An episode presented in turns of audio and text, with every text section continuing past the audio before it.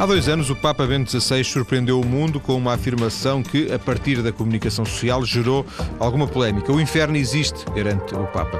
Já João Paulo II tinha uma ideia aparentemente diferente, uma ideia que expressou algumas vezes. Para nos ajudar a situar esta questão, para nos ajudar a conhecer e interpretar melhor esta questão do inferno, pedi hoje ao professor da Faculdade de Teologia da Universidade Católica de Braga, João Duque, para vir ao programa, ele que se interessa por estas questões.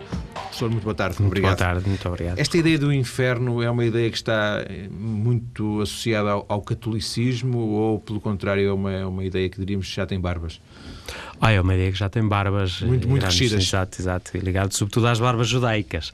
Ou seja, a ideia de inferno de facto vem de uma imagética da apocalíptica judaica. Primeiro, enfim, na tradição judaica considerou-se que o lugar dos mortos era o lugar da ausência de Deus em geral. Qualquer morto estaria, viveria, por assim dizer, eh, numa espécie de sono na ausência de Deus e isso já seria suficiente inferno castigo. no sentido negativo. Não era bem, não era bem castigo, era o simples facto de morrer implicaria isso. Depois eh, foi evoluindo a maneira de ver e considerando que, de facto, os mortos não estariam todos nesse lugar, o dito Sheol, do mesmo modo, uma vez que não poderiam colocar, enfim, no mesmo modo os patriarcas, Abraão, eh, Moisés e, enfim, outros, inclusive alguns que terão sido infiéis propriamente ao projeto de Deus. Então nasceu a ideia de que esse lugar de mortos seria um lugar diferenciado e cada vez mais se foi acentuado que o lugar dos mortos que já morreram sem Deus, ou seja, que na vida viveram sem Deus, ou sem relação a Deus, do ponto de vista ético, etc., seria o lugar do, não tanto do Sheol, mas o lugar da Geena. A Geena é o lugar do sofrimento.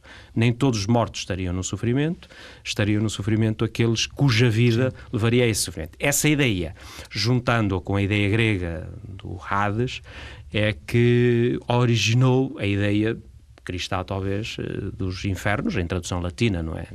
Que foi a tradução latina desses, desses lugares, chamemos-lhe assim, dependendo das cosmologias, eh, desses estados eh, da pessoa, dessas situações, se quisermos, da vida ou morte, sim. ou vida depois já, da morte já da está, pessoa. Já está a fazer sim, a sim. distinção entre o, entre o real e o físico, de que falaremos, exato, de que exato, falaremos exato, mais à frente. Ainda assim, eh, julgo não ser nenhum disparate dizer que esta ideia de, de, de inferno não foi pacífica na, na, na, história do cristianismo porque deu origem a alguma, alguma polémica.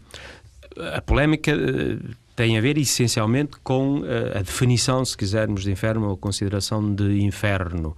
Uh, num certo sentido, podemos dizer que a acentuação do inferno em termos muito realísticos, o que levaria talvez à ideia de ser um lugar, um lugar físico é sempre difícil afirmar, mesmo, mesmo os, os concílios católicos que definiram o inferno como lugar nunca o definiram diretamente como um lugar físico os lugares podem ter várias uh, significações. Mas, é? apesar de tudo, como lugar, lugar já é alguma coisa sim, que pressupõe sim, um, sim, uma concretização, caso, entre aspas. Sobretudo a Igreja do Oriente recusou sempre essa ideia um bocado de lugar, como sabemos também a ideia, eh, o protestantismo em geral também, a ideia de lugar, aplicado ao inferno e aplicado ao purgatório também, e alguns concílios eh, cristãos, depois das divisões, podemos dizer, católicos, eh, eh, acentuaram muito e às vezes exageradamente essa ideia de lugar e, sobretudo, acentuaram o realismo das imagens ligadas eh, a esse lugar, sobretudo a imagem do fogo, porque o fogo surge como uma imagem simbólica que em alguns textos conciliares foi muitas vezes interpretado em sentido muito realístico, ou seja, existe de facto o fogo do inferno. um lugar com um fogo próprio que é um queimar eterno, se quisermos. É, de, de, alguma forma, essa, essa forma exacerbada como uhum. a, a, Igreja Católica um, fe, serviu, fez, uh, fez ao longo desses concílios, serviu era um bocado também para, para, estabelecer a diferenciação com, com essa separação, não é? Com, uhum. com essas, essas divergências com ortodoxos e com protestantes, porventura. Exato. Bem, a, a tendência do, dos ortodoxos, sobretudo, era uma, uma tendência para minimizar a importância do inferno e do purgatório, ou seja, podendo dizer que sim, senhor, possam ser estados, estados da pessoa, depois da morte, eh, no entanto, não são estados propriamente significativos, ou seja, a perspectiva ortodoxa era sobretudo a perspectiva da salvação de toda a humanidade eh, no final e, portanto, esses estados eh, não tinham grande significado.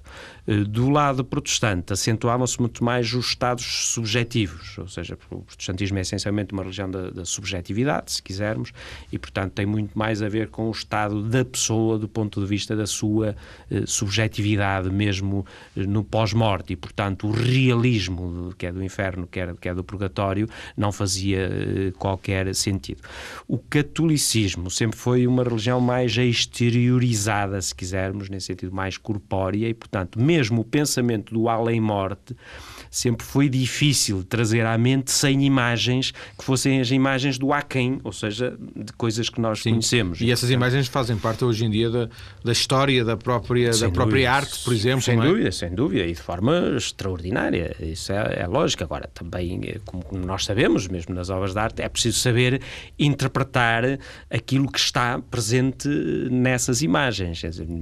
É um bocado difícil saber se o medieval, por exemplo, acreditava literalmente no inferno ou tinha eh, simplesmente necessidade de o representar imageticamente, talvez mais do que nós temos hoje, porque nós, eh, sobretudo a partir do século XVII, XVII e XVIII em diante, racionalizámos tudo demasiado e, portanto, transformámos tudo em ideias, prescindindo da sua representação uh, imagética. Portanto, temos talvez, por um lado, mais capacidade, por outro lado, mais pobreza em representar essas ideias. Eu diria que essa exuberância imagética se deve a um estilo de vida que é um estilo de vida de facto mais imagético. Mas hoje, agora, enquanto o professor falava, eu estava-me a lembrar, hoje seria quase, não sei, eu, é espero que não seja um disparate, mas seria quase inconcebível um, um escritor escrever um livro uhum. um contemporâneo, uma novela uhum. que, que, implicasse inferno, ou um, pintor hoje em dia pintar uhum. um quadro que implicasse essa ideia de inferno, não é? Parece-nos, pode, pode haver eh, episodicamente, mas deve ser uma coisa já um bocadinho uh, muito, muito rara que isso aconteça, não é? Eh, aí, eh, enfim, temos que considerar, sobretudo depois do que passamos pelo século XX, há muitos artistas, pintores, músicos também, e escritores que representam o inferno, embora em versões imagéticas também, mas em versões daquilo que nos aconteceu. E, portanto, o inferno daquilo que padecemos na Europa ao longo do século XX, por exemplo, os infernos que ainda hoje se vivem em muitas regiões do globo, servem, têm servido hoje a muitos artistas para a representação daquilo que é o inferno. Ou seja, é, no fim de contas, nós representamos de acordo com as experiências que nós temos de sofrimentos extremos. Ou seja, de sofrimentos eh, para os quais não temos já grau de qualificação, se quisermos, nas nossas Sim. Eh, qualificações. Isso serviria de imagem para o que possa ser o inferno, ou seja, um sofrimento sem fim a vários níveis, não é só sem fim no tempo, mas sem fim porque não tem limite, ou seja, ao qual não podemos, nem sequer podemos imaginar.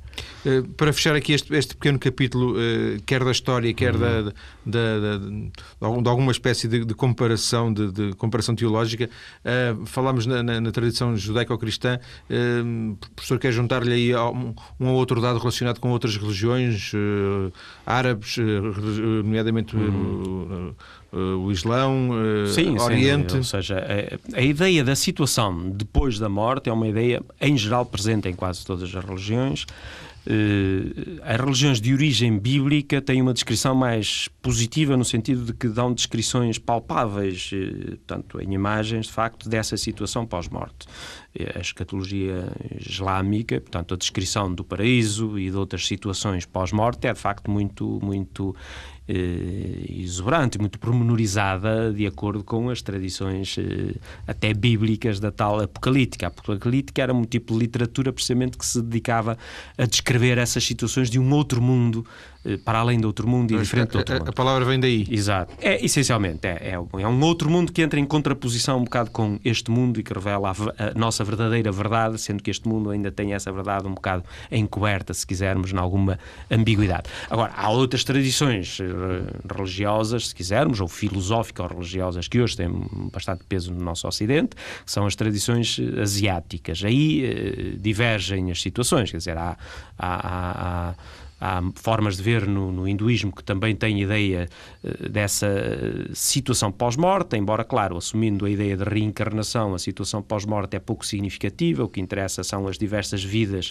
que possam uh, ressurgir progressivamente e, sobretudo, a perspectiva do budismo para quem em realidade, a superação de todas as reencarnações, ou seja, de todas as situações de vida, seria uma superação no nada. E esse nada como torna tudo igual, não faz sentido de ser uh, distinto ou dividido Sim. em situações positivas ou situações negativas, Portanto, situações nessa, de salvação Essa ideia de inferno não existe no budismo, não é? Nesse sentido, não. Será mais o nirvana, não. não. é? Pois, exato. E o nirvana torna, torna tudo igual, antes e depois. E, portanto, não há propriamente situações de salvação ou de condenação. Quer dizer, a única salvação de que se pode falar é a salvação da nossa situação terrena na medida em que deixamos de estar na nossa situação terrena, estando no nada, pura e simplesmente.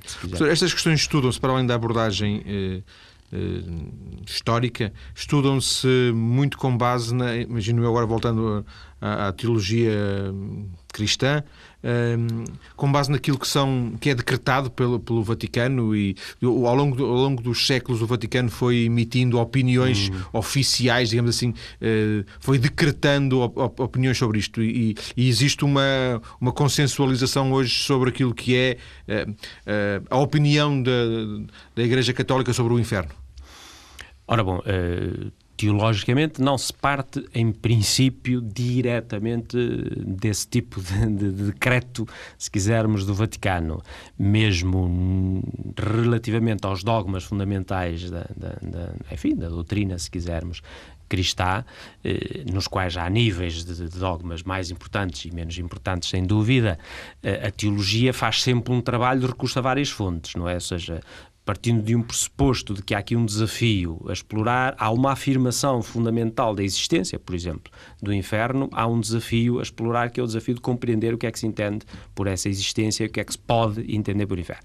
Eh, as fontes a que se recorre para explorar isso são fontes diversificadas, da própria escritura, contextos da escritura, história, enfim, de textos eh, produzidos, contexto contemporâneo também, de reflexões sobre, sobre o assunto a vários níveis, para tentar perceber o que é que o que é que se pretende dizer quando se afirma que o inferno existe. Mas o, o cada papa tem ou não o poder de nas mais variadas áreas, eh, permita-me eh, um uhum. pouco rigor teológico da mas decretar eh, em cada momento uma espécie de, de, de a verdade. Hoje a Igreja pensa isto sobre um determinado assunto.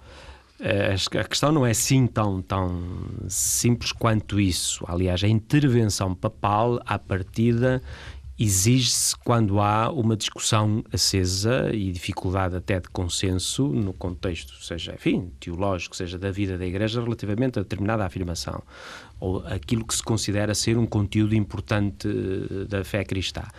E quando esse consenso é difícil e pouco claro, poderá eh, há que fazer um trabalho esse trabalho é um trabalho de investigação teológica e um trabalho também normalmente conciliar, ou seja, enfim, reunião e consulta de todos, normalmente dos bispos, porque os bispos são os representantes das igrejas locais, e nesse sentido, de toda a igreja, concílio ou sínodo, aliás, as grandes questões dogmáticas na antiguidade, século III, IV e por aí adiante, foram discutidas precisamente em concílios. E daí resulta uma posição que se considera suficientemente consensual, suficientemente, enfim, absolutamente consensual nunca é, suficientemente consensual, que depois tem o aval uh, do Papa. Rigorosamente, uma, inter uma intervenção eh, pessoal, individual do Papa só seria pensável se um concílio nunca chegasse a acordo ou até se o, o conjunto dos bispos estivesse em completo desacordo sim, com o Papa, sim. o que é irreal porque nunca aconteceu, nem previsivelmente acontecerá. E nesse sentido há uma intervenção. Outra, outra coisa é uh, intervenções, mesmo encíclicas, ou seja, exortações indicações de que é preciso explorar determinado elemento, como é o caso agora nesta situação, ou seja, as intervenções dos papas últimos sobre a questão do inferno não são intervenções dogmáticas para definir doutrina. É recordar a importância do nosso contexto cultural, uh, chamar a atenção para este, esta dimensão Sim. da existência humana que pode ter o seu significado. E, portanto, são interpretações que faz um Papa, como pode fazer qualquer bispo, como pode fazer qualquer cristão, num contexto em que isso tenha a sua pertinência. Mas há ou não uma júri, mais uma vez aqui, há, há uma última posição. Uh... Se houvesse controvérsia, sim ou seja, já aconteceu na história, quando há controvérsia entre cristãos e controvérsia inclusive entre igrejas locais, dizia-se, recorre-se a Roma, Roma falou e a causa eh, terminou porque não conseguimos terminá-la antes, em última instância, só nesse sentido. Mas não, não é o caso Sim, aqui, sem dúvida. Mas qual é a última. quando eu digo a última, dá a ideia que, que, que, a opinião mudou. Não sei se mudou, se não mudou, mas uh, existe uma posição oficial da Igreja Católica relativamente ao inferno. Uh, sim, sim, independentemente sim. destas considerações sim, de João, sim, João Paulo existe. II, de Bento XVI, existe. existe. Existe a posição da existência do inferno. Agora, a existência do inferno é uma afirmação genérica, sim. não é? E, portanto, que implica depois a exploração do que significa existir. É tão vago como é... isso? Sim, sim, sim, sim, é tão vago quanto isso. Agora, existe a afirmação de que se eliminássemos por completo a existência de inferno, seja como ideia, seja como hipótese, seja como realidade, seja como for, se eliminasse por completo a existência do inferno, havia elementos importantes na doutrina cristã que desapareceriam. E, portanto, não, não temos capacidade, se quisermos, sem perverter a doutrina cristã, de eliminar por completo a referência ao inferno. Isso sim. Isto é, do ponto de vista de um estudioso, professor, isto é, é estimulante é, por ser difícil ou, apesar de tudo, não é assim tão estimulante como isso? É, depende, por onde se pega, depende dos interesses do estudioso, evidentemente. Isto é estimulante, por exemplo, do ponto de vista histórico, tem por trás coisas interessantíssimas ao longo da história, afirmações das mais bizarras também, enfim, das quais, enfim, eu não conheço suficientemente, não sou historiador.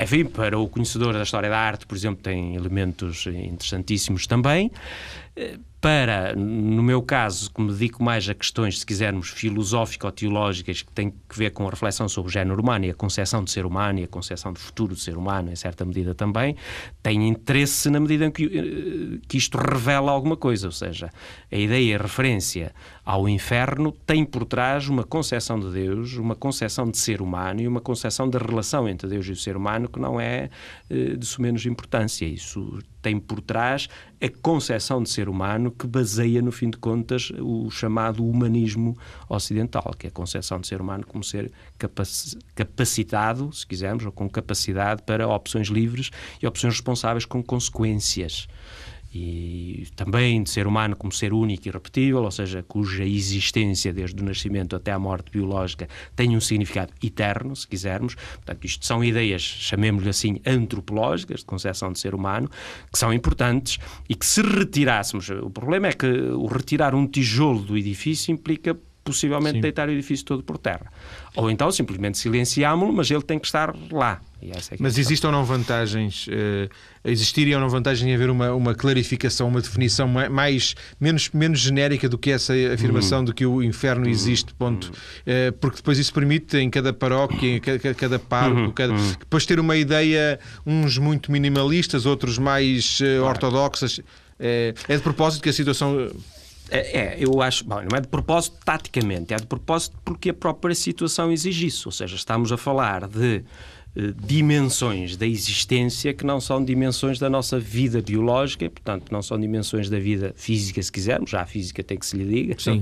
É? como nós sabemos, e, portanto, há aqui eh, áreas, se quisermos, da existência do saber que não nos são eh, acessíveis diretamente e, portanto, as interpretações dessas, dessas afirmações são muito diversificadas. Claro, haverá limites nessa diversidade, para fora dos quais não estamos já numa interpretação suficientemente correta Mas dentro das possibilidades e dos limites há muitas interpretações possíveis, Sim. como nós fazemos de outras realidades.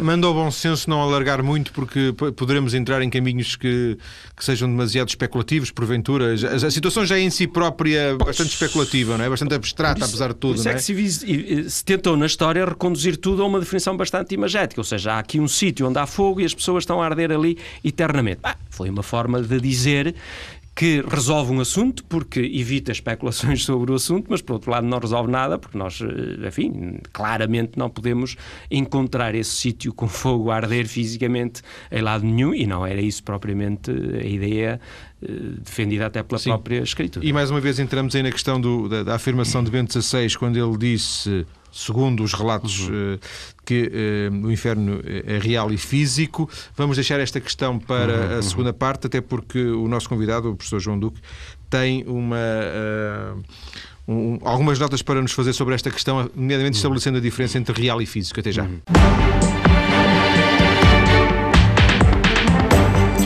Estamos hoje a falar do inferno, da ideia de inferno na Igreja Católica, recordando uma afirmação, ou até melhor, duas, tanto quanto percebi, de Bento XVI, uma uh, ideia de que uh, o inferno é real e existe. Em estúdio, o professor da Faculdade de Teologia da Universidade Católica de Braga, João Duque. Professor, eh, há uma diferença aqui entre este, esta ideia de ser real e a ideia de existir, não é? Sim, bom, é, a noção de existência é, é analógica, ou seja, aplica-se às realidades de modo muito diverso. Aliás, nós conhecemos na nossa realidade, ou seja, na nossa vida cotidiana, diversas realidades cuja existência tem que ser analisada de modo diferente. Não é? Há realidades que poderemos considerar, enfim, tradicionalmente espirituais, o caso do amor, por exemplo. Como é que nós podemos dizer que o amor existe? O amor não existe de forma física. De forma física existem realizações do amor. Agora, o amor em si, como tal, não existe de forma física e, no entanto, nós dizemos que existe e que é real. É um tipo de realidade que não é idêntico à realidade de uma Sim, mesa que dúvida. tem outro tipo de realidade. E, portanto, Eu tenho medo, mas não. não exato. O medo... Pois, exato, exato, exato, exato. O medo é uma realidade psicológica. Eh, num certo sentido, sim, mas, é uma real... mas se fosse fosse simplesmente psicológica, ou seja, se fosse simplesmente resultado da minha elaboração psíquica, eu resolveria não ter medo e não teria medo. Mas, no entanto, o medo acontece-me no meu psíquico de forma objetiva na medida em que se me impõe. Claro. Portanto, há diversas realidades dessas. E, e é nesse sentido que se fala no inferno como algo real. O inferno, de facto, é uma situação da vida, na dimensão da vida depois da vida biológica, ou seja, na vida pós-morte, se quisermos, embora tenha as suas repercussões depois na vida antes da morte, sem dúvida, e há modos de inferno também antes da morte propriamente, mas o inferno em sentido estrito Sim. seria um modo de vida depois da morte, uma outra dimensão da vida, que tem a sua existência real na medida em que isso não resulta simplesmente de uma ideia subjetiva ou psicológica do vivente, mas é resultado de um juízo, ou seja, a noção de inferno está ligada à noção do juízo de Deus à noção de um ser humano colocado perante a verdade. Partindo nós do pressuposto que Deus é a verdade do próprio ser humano e para o próprio ser humano, o ser humano pode viver a sua vida de forma mentirosa, ou seja, de forma contrária a essa verdade. O colocar-se do ser humano de modo absolutamente transparente perante essa verdade provoca um juízo sobre o ser humano. Esse juízo é percebido pelo próprio ser humano, que vê que esteve na falsidade. Sim. Portanto, o ser humano julga-se a si mesmo. Agir mal. Mas os, os critérios do juízo não são elaborados pelo ser humano. São critérios que estão aí objetivamente perante o ser humano, na medida em que por, e por isso permitem condenar, se quisermos, Sim. condenar o ser humano. Aliás, como qualquer legislação. Os 10 mandamentos, por É uma lei, pois, a lei, a lei em geral, entre os seres humanos. A lei é uma realidade objetiva, não é? O criminoso condena-se a si próprio na medida em que faz o crime. Não é a lei que o condena, independentemente de ele fazer crime ou não fazer crime. Mas, por seu turno, não é o criminoso que se condena a si próprio, que condena-se perante a lei. Portanto, há uma objetividade da lei. Logo, a lei é uma realidade real, não precisando ser física, pura e simplesmente. E seria é, essa, se quisermos, a leitura. Portanto, há uma realidade dessa dimensão, dessa outra dimensão, que corresponde à realidade também dessa outra dimensão, que é o juízo de Deus sobre o ser humano, e que, aplicado a um ser humano que, de forma completa, consciente, livre e responsável, tenha na sua existência biológica negado por completo a relação a Deus e negado por completo isso a vários níveis, inclusive pragmático, do ponto de vista ético, etc., ou seja, tenha vivido completamente do, do ódio contra o amor, da injustiça contra a justiça e, e, portanto, da incredulidade do ponto de vista pragmático Sim. contra a credulidade, recusou livremente a oferta de vida eterna, se quisermos, de Deus, e por isso entra numa espécie de morte eterna, que é um outro modo de viver a vida eterna sem Deus e contra Deus, e nesse sentido, condenar-se a si mesmo perante Deus. Essa hipótese extrema, dessa escolha extrema, absolutamente eterna. contra Deus, é que seria, se quisermos, o, o inferno. inferno. O que significa que, sendo uma uh, ideia real, não, não tem que ter um, uma, uma questão física, não é? Pois, exato, exato. Isso sem dúvida, aliás, não corresponde, é estranho, porque de facto as notícias fizeram circular que Bento XVI tenha afirmado a existência física.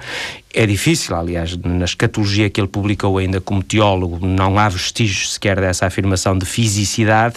E, e ele escreveu sobre esse assunto, pois, não é? Sim, sim, sim, claramente. Aliás, o único manual de teologia que publicou completo é precisamente sobre a escatologia, tem um grande capítulo capítulo sobre o inferno, cuja interpretação, enfim, pode ser discutível em alguns uh, aspectos mais do ponto de vista técnico-teológico, mas do ponto de vista fundamental, enfim, coincide com, com a doutrina cristã e, e não afirma a fisicidade direta. É difícil de imaginar se nós temos a concepção de que a vida na dimensão do pós-biológico não é uma vida física, propriamente, eh, como poderemos depois nós conceber que houvesse lugares físicos Sim. para as pessoas estarem fisicamente, não é? Isso tem a ver com imagens. Eh, é, é lógico que quando se pinta o inferno com, com o fogo, se utilizam imagens físicas, não há outro modo de pintar. Sim. A não ser agora já no abstracionismo que se possa, de facto, há sempre um recurso eh, físico, só nesse sentido. Portanto, no outro sentido, não. Eu, aliás, eh, do texto que foi publicado da tal, do tal encontro com os parcos em, em, em Roma, que fala sobre, sobre o inferno. Que deu origem à notícia, não é? deu origem à notícia. A única definição de inferno que aparece até é uma definição interessante e, de facto, suficientemente vaga, num certo sentido. E, na linha daquilo que, estava, que vinhamos a dizer, que se aplicaria o inferno àqueles que recusassem por completo, de facto, a vida de Deus, ele diz expressamente, talvez não sejam tantos os que se, se destruíram assim, que são incuráveis para sempre, que já não têm mais elemento algum sobre o qual se possa basear o amor de Deus, não têm mais em si mesmos um mínimo de capacidade de amar. Isto seria o inferno, ou seja, não possuir em si mesmo um mínimo de capacidade de amar, ou seja, ser habitado por completo simplesmente pelo ódio. Isto com base numa opção livre da pessoa. E isto seria, é a única definição que aqui encontramos em relação ao até, inferno. Até me parece generosa no sentido de ser abrangente. Sim, sem dúvida. Aliás, mais generosa talvez do que a referência que tinha feito João Paulo II, que apesar de tudo também fala num certo, numa, na realidade eh, do inferno, mas que se situa sensivelmente ao mesmo, ao mesmo nível de afirmação. Se, estou bem recordado do que agora mesmo, eh, antes de ir para o programa, o que João Paulo II disse foi que nem o, nem o paraíso é, existe entre as nuvens, não é? Nem o, nem o, o inferno é, um, claro. é uma fornalha escondida na, na, lá em cima, é? Mas é um estado possível e real e realmente existente para quem fez esta opção na existência de viver completamente Sim. contra Deus, se quisermos. Contra os, contra os seres humanos também, porque isso é a forma de ver depois, do ponto de vista prático, que se está contra Deus. A questão não se pode separar uma da outra. Vamos voltar a essa definição, a, essa, a esse relato, porque esse no fundo uhum. é, o, é, o, relato que tendo sido sei, publicado porventura no Observatório uhum. Romano, não sei, uh, corresponde àquilo que, que o Bento XVI teria, teria dito. Uhum. Quando se fala em amar, estamos aqui uh, estamos a falar uh, amar a Deus ou estamos a falar no sentido de amar, amar o próximo? Amar, amar em geral, ou seja, o termo amor que também se aplica analogicamente, evidentemente que se aplica ao amor a Deus, mas enfim, isso é típico e simples até da própria carta São João conhecida, que ninguém, ninguém pode dizer que ama a Deus se não ama o seu irmão. Isto não é só eh, não é só não poder dizer, é que o amor a Deus manifesta-se entre nós como amor aos irmãos, de tal maneira que o ódio aos irmãos é o ódio a Deus, claramente, isso aí é mas, por exemplo, questionável. Um, um ateu um, que é alguém que renega a ideia. Renega é também em si próprio uma palavra um bocadinho, não sei, uh, uh, se, calhar é, é radica, é, é radicalizada. Exato, é Mas pronto, não reconhece, não, porque tem uma uhum. carga, depois as palavras, as palavras têm uma uhum. semântica uhum. complicada, não é? Uh, pode ser uma pessoa que, que tenha uns princípios uhum. fenomenais de, de, de bondade, de, de, amar, e nesse sentido ele estará. Ele renega, portanto, ele nunca, ele nunca poderá também entender a ideia de, de inferno, não é? Mas eu recordo recordo-me de outra frase de, de Bento XVI que diz que o, o, o, mal, o pior mal do mundo, o pior mal da, da nossa sociedade é o ateísmo, não é? Portanto, um... o problema do ateísmo, é, ora bom, não é o problema de daí resultar amar ou não amar, ou melhor, pode vir daí resultar. O problema grave do ateísmo é que uh, é a substituição de Deus por parte do ser humano, ou seja, quando nós nos divinizamos a nós próprios, é essa é que é a questão. Ou seja, quando amamos outro, irmão, por si mesmo, reconhecemos um valor exterior a nós. Que esse valor seja o próprio nosso irmão, a questão que se levanta depois é o fundamento desse amor ao nosso irmão, ou seja, quando alguém ama outro por si mesmo, pelo outro, em última instância está a envolver já Deus, mesmo que seja implicitamente nesse assunto. Deus enquanto fundamento de amarmos o nosso irmão como sendo nosso irmão, como sendo digno de ser Sim. amado. Quando consideramos que, em última instância, só nós, cada um, é digno de ser amado, não tem capacidade de amar outro. Ou, ou então parece que ama outro, mas em função de si mesmo. E isso é que é a perversão do amor, até ao extremo de parecer amor sem ser amor, quando é uma perversão ainda maior. Uh, e nesse sentido é que seria o ateísmo em sentido extremo, ou seja, quando em última instância o único fundamento de tudo e o único objeto do nosso amor somos, somos simplesmente nós próprios.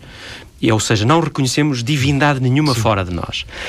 Quem ama porque ama e desinteressadamente reconhece uma espécie de divindade ao próprio amor e, nesse sentido, reconhece já um Deus exterior a si mesmo. Portanto, o grande problema do ateísmo contemporâneo é eh, o egoísmo do ser humano, a, a, a, presunção da capacidade do ser humano de se realizar a si mesmo e de construir a sua própria felicidade.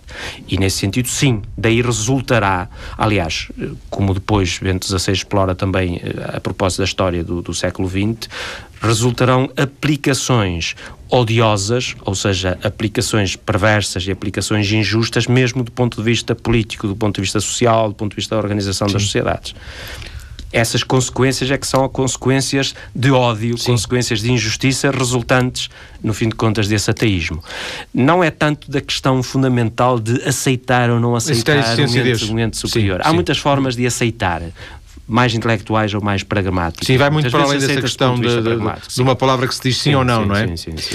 Uh, o professor já o disse na primeira parte, não, não é um historiador de, de, uhum. destas questões, mas uh, penso que até eu estarei certo deduzindo que se há 500 anos, eh, no, no medievalismo, na, na, Idade Média, este sistema, este sistema do inferno seria uma coisa que, que estaria muito presente como um, hum. um, um, anátema per, permanente uhum. e, e, daí também essas representações imagéticas eh, de, de, de, alguns séculos, que hoje a questão está muito, muito diluída, não é? E não é, não é por acaso que Bento XVI dizia, e eu recordo, recuperar a frase, ele dizia, ao falar do inferno, de que se fala tão pouco neste tempo. Uhum. Da ideia que... Eh, que, que o assunto perdeu um, um, pouco de interesse e que deve, por isso Bento XVI falou no assunto, por isso Bento, uh, Paulo, João Paulo II falou no assunto.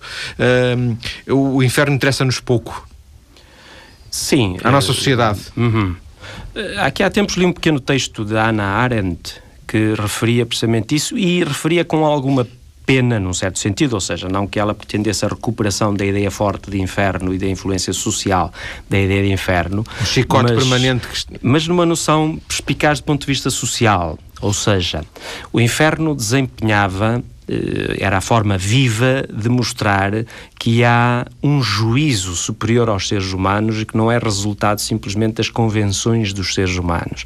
Esse juízo é um juízo que está sobre nós, para o bem e para o mal, evidentemente, é um juízo para o bem, fortemente, ou seja, que valoriza o bem e que condena o mal, mas sobre nós todos, eh, inclusive sobre os responsáveis da Igreja. Não era por acaso que nas representações do inferno e do purgatório das imagens surgia sempre um outro bispo lá no meio, o que significa que o juízo de Deus não é um juízo simplesmente humano e, portanto, não é produzido por seres humanos nesse, e, nesse sentido, nenhum ser humano está acima desse juízo de Deus.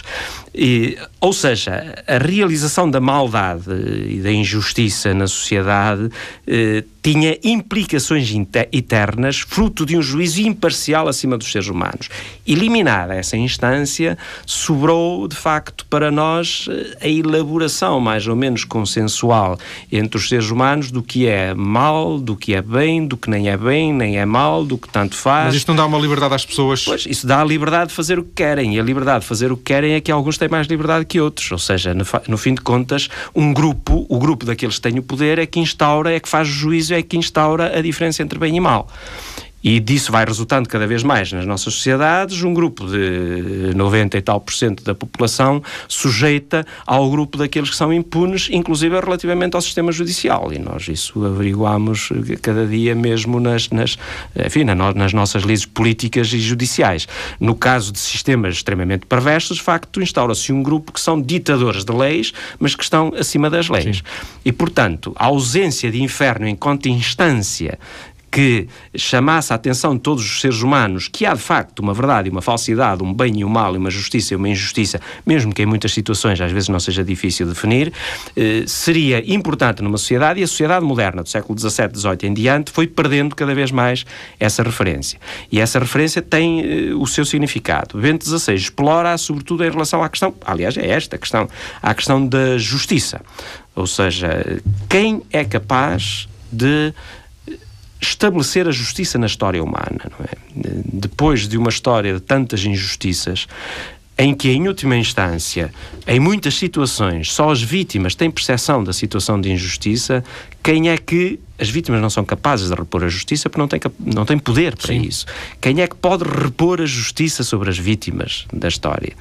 Não é a própria história que a história só conta a história dos vencedores e, portanto, muitas vezes dos próprios vitimadores. Não são os seres humanos porque aqueles que têm poder não têm interesse sequer em repor a justiça Sim, das em vítimas. Em mudar a situação. Ou seja, a justiça das vítimas, só alguém acima das vítimas e acima dos vitimadores, só Deus, diz Bento XVI claramente, só Deus a pode repor.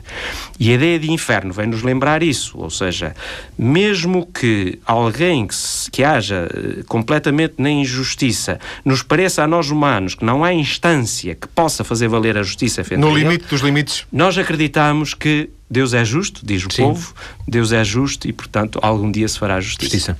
Já agora, professor, para, para fecharmos, uh, falou-se uma vez aqui em purgatório, também não falamos aqui também uhum. do paraíso. Uh, ao purgatório e ao paraíso se, daríamos o mesmo estatuto, a mesma configuração de que falámos relativamente ao inferno? Não, não. Aliás, do ponto de vista de, de técnico até teológico, convém distinguir por completo. O inferno é considerado o fracasso do projeto de Deus. O paraíso. Não, eu, isso sim, eu, eu falava é em termos. A realização eu falava em termos de, de, da ideia de, de, de, realidade, não é? A, forma como pois, é. mas é que se quisermos mesmo do ponto de vista de realismo, o negativo como tal, e portanto quase que o nada, é o inferno. Sim, claro. O inferno é a negação do paraíso. Nós existimos para viver eternamente felizes, se quisermos.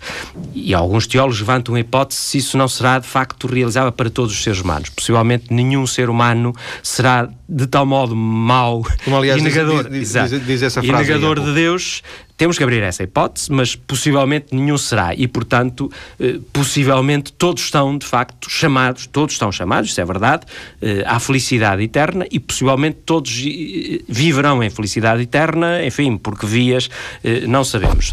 O caso do purgatório é simplesmente é considerada, enfim, imageticamente também, uh, aquela situação de purificação, ou seja, apesar de todos de estarmos orientados para viver eternamente com Deus e, portanto, na felicidade eterna, não estaremos ainda suficientemente preparados por isso, porque nós, na ambiguidade da nossa vida terrena, também praticamos a injustiça, simplesmente não é essa a nossa opção uh, fundamental. Se a opção fundamental fosse a injustiça, esse seria o nosso inferno eterno. Seria um, se um estágio, seria uma... Exato. Se a opção fundamental não é a injustiça, mas como temos injustiça, precisamos de que o, fogo imagético nos purifique dessa injustiça que de facto nós eh, cometemos. Isso seria a ideia de, de, de purgatório. Aliás, neste próprio texto aparece descrita de Sim. forma interessante. Agradeço-lhe, professor, ter vindo à TSF, o professor João Duque, eh, que esteve aqui connosco a conversar sobre esta ideia de inferno a partir da tradição judaico-cristã, como uhum. vimos, e sobretudo alicerçada na ideia eh, da Igreja Católica. Muito obrigado.